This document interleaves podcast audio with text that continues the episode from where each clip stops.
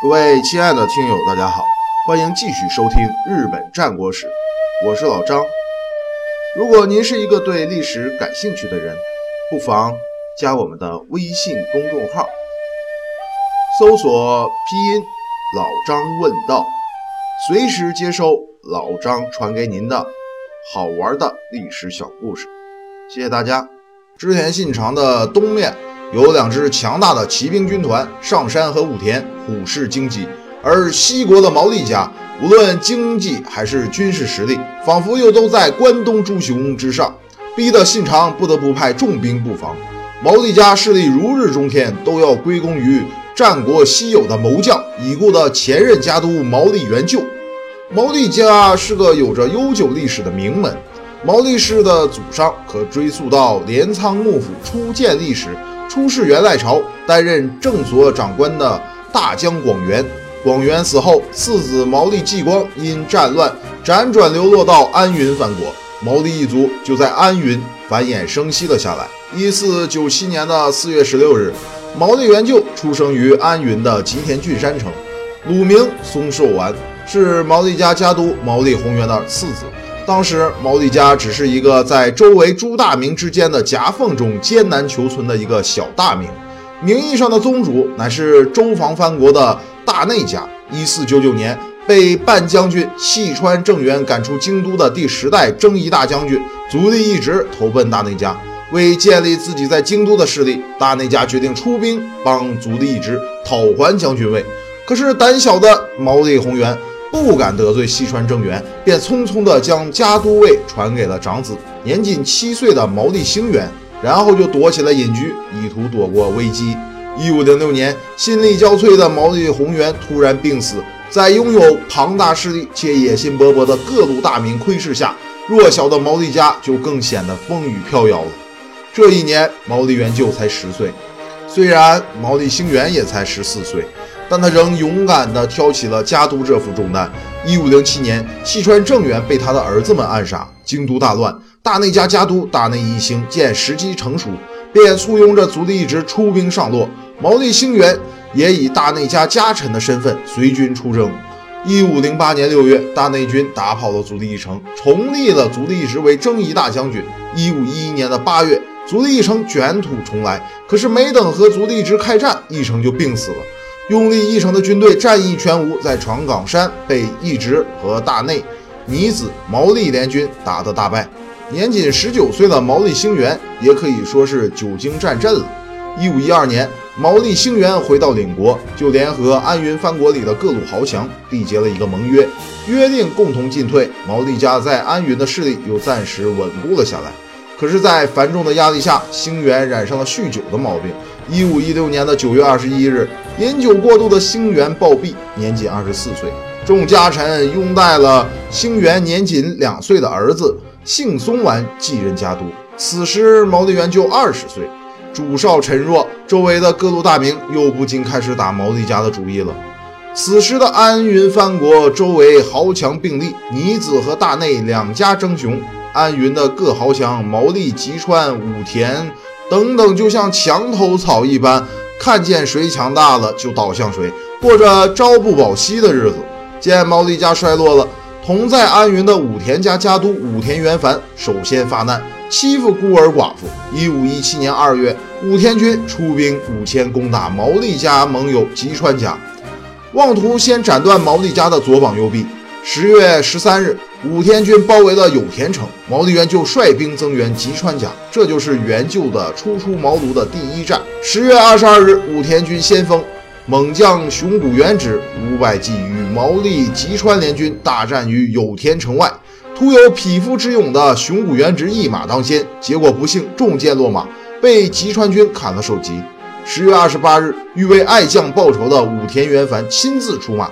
大战毛利吉川联军于右打川，在武田军的猛烈攻势面前，毛利元就不停地激励联军士气，终于成功的击退了武田军。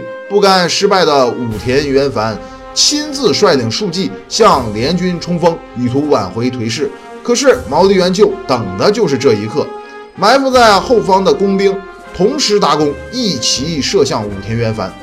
一通箭雨过后，有项羽之称的袁凡身中数十师，战死于右打川河畔。安云的武田家从此一蹶不振，毛利氏复兴，而毛利元就的智勇也响遍了整个中国地方。毛利联军以弱胜强，所以这场有田中井守之战也被后世称为西国的统辖间。但实际上，这个西国的统辖间要远远的早于呃织田信长的统辖间。呃，所以说这也可以是后人的附会说法。毛利元就以此战一举成名，已然是毛利家的主心骨。一五二三年八月，可怜年仅九岁的幸松丸夭折，毛利元就就成了众望所归的家督。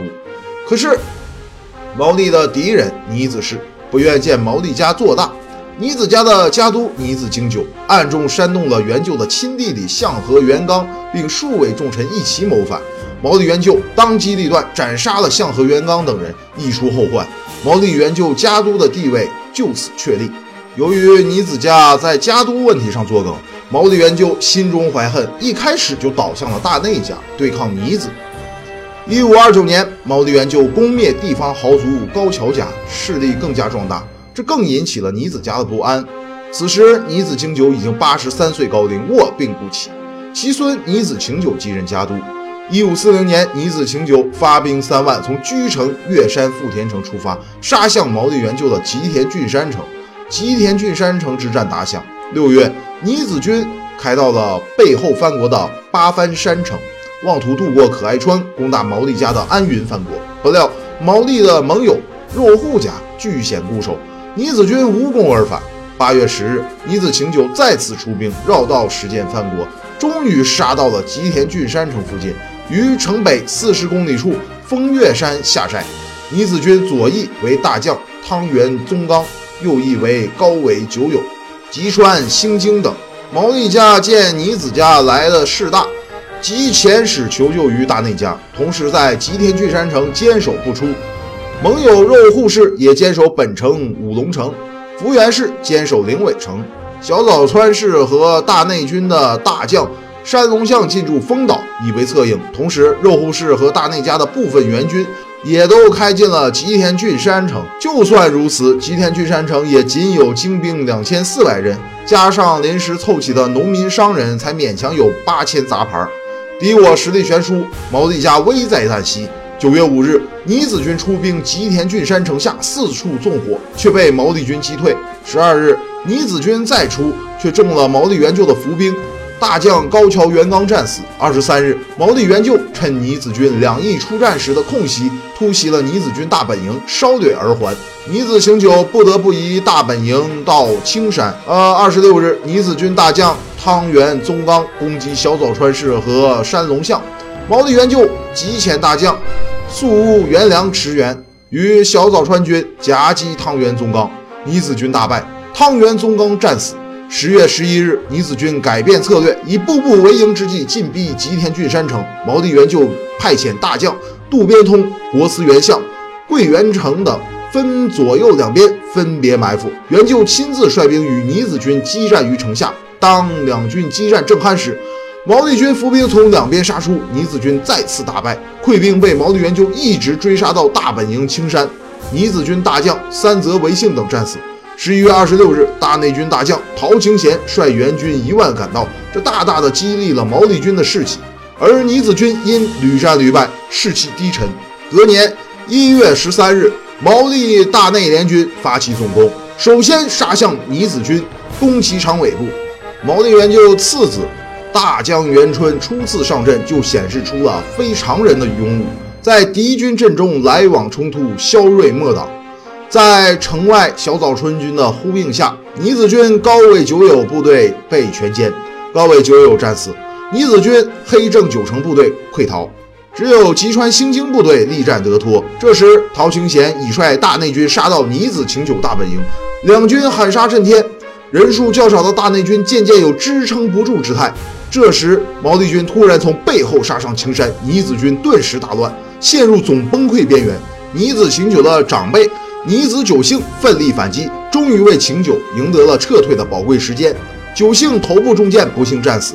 尼子军仓皇逃回出云藩国。毛利大内联军大获全胜，因大雪阻挡，联军未能远追。此战，毛利元就凭着出色的谋略，频出奇兵，终能大败强敌。从此，毛利元就的大名天下皆知。而卧病在床的尼子经久听说惨败的消息，也气得在年底一命呜呼。一四五三年一月，大内家的家督大内义隆趁尼子家新败，亲自出兵出云藩国，攻打尼子家的居城越山富田城。毛利元就虽也跟着出兵，却没有出力，消极怠工，保存实力。结果大内军出兵不利，大内义隆心灰意冷退兵，从此大内家也渐渐衰落了。尼子大内拼了个两败俱伤，反而成全了在两大势力之间艰难周旋的毛利家。往日在夹缝中求存的小草，在毛利元就的统领下，终于摆脱了附庸地位，茁壮成长为参天大树。为了确立西国霸主的地位，毛利元就需要拉拢各地方豪族的势力为其效力。首先被元就盯上的是吉川家。虽然吉川家家督吉川兴经在几次大战中都与毛利家作对，但是兴经的姑姑是元就的正室，凭着这层关系，元就于一五五零年挑拨了一大批的吉川家的家臣，硬是把次子大将元春塞到了吉川家做了养子，逼吉川兴经隐居，大将元春改名为吉川元春。不久。元就为了消除后患，把吉川兴经和他的儿子一起杀害。元春的地位在吉川家确立。一五五四年，元就又将三子龙井过继给小早川家作为养子。双目失明的小早川家家督小早川繁平出家，从此吉川、小早川两家都统一在了毛利家的麾下，毛利两川体系建立。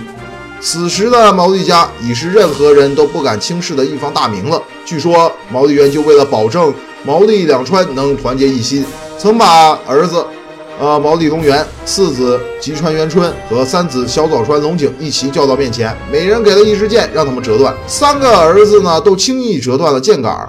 元就再把三支箭绑在一起，让儿子们折。这次他们就再也折不断了。元就就以此教训他们三个兄弟，应精诚团结，才能不为外人所辱。事实证明呢，元就的三个儿子也谨遵了父命，团结一致，托起了毛利家这西国的超级大名。这个就是有名的三师训。为了对外扩张，毛利元就将家臣和军队分成了三个军团，分别由他的长子和次子、三子分别带领，对周边进行攻略。一五五一年九月，大内家的家臣陶清贤谋反，杀死了家督大内义隆及其儿子。并奉大内义长为傀儡家督，大内家实际上灭亡。陶清贤一直对毛利的安云藩国野心勃勃，得势之后更干脆想以武力夺取，两家水火不容，终于引发了著名的岩岛核战。一五五五年九月二十一日，陶清贤率军两万五千人马，战船五百艘，攻入了毛利家的岩岛，并在塔之冈布下阵势，包围了宫尾城。岩岛离安云藩国仅有四公里海路，此岛若失，陶军踏上一马平川的陆地，那么兵未将寡的毛利军将难以抵挡。毛利元就就决定在岩岛与陶清贤决战。毛利军迅速在岩岛对岸的草津城集结了四千军马，与陶军隔海对峙。元就并派密使说动了伊予的海盗两个头目村上武吉和来岛通康助自己一臂之力。九月三十日半夜，风雨大作。毛利元就率军偷偷渡海登上了岩岛，而此时因大雨而放松警惕的陶军对毛利军的动静还是一无所知。十月一日凌晨，天还未亮，陶军将士还在梦中的时候，忽闻四周喊杀震天，许多士兵还没有明白过来是怎么回事，就已经被毛利军割了脑袋。陶军大乱，仓皇退向船上，希望从海上组织反攻。可是小早川景隆率领的水军和村上来岛的海盗们完全没有给陶军喘息的机会，火势纷纷的飞向了陶军战船。顿时，海上被烧着的陶军战船映得一片通红。可怜两万多的陶军在毛利和海贼们的夹攻下全军覆没。陶清贤仅以身免，逃到大江浦附近，一声叹息，剖腹自尽。岩岛大战后，毛利元就。就老是不客气地开始全盘接收元大内家的领地。一五五七年，被陶清贤捧作傀儡的大内义长被元就逼死，大内氏彻底退出了战国舞台。同年，毛利元就六十大寿，正式把家督之位传给了长子龙元后。元就却没有一点退休养老的意思。他已经开始着手对付东方的尼子家，大概决心在死前为毛利家打出一片牢固的江山。一五六一年的一月，尼子晴久病死，继位的尼子义久懦弱无能，这给了元就讨伐尼子家一个绝好的机会。一五六二年，毛利元就率领着儿子元春、小早川龙井及初次上阵的孙子吉川元长，发兵一万五千人，侵入了出云藩国，兵锋直指尼子家的居城月山富田城。尼子家之前因为新宫党之乱，实力早就大不如前。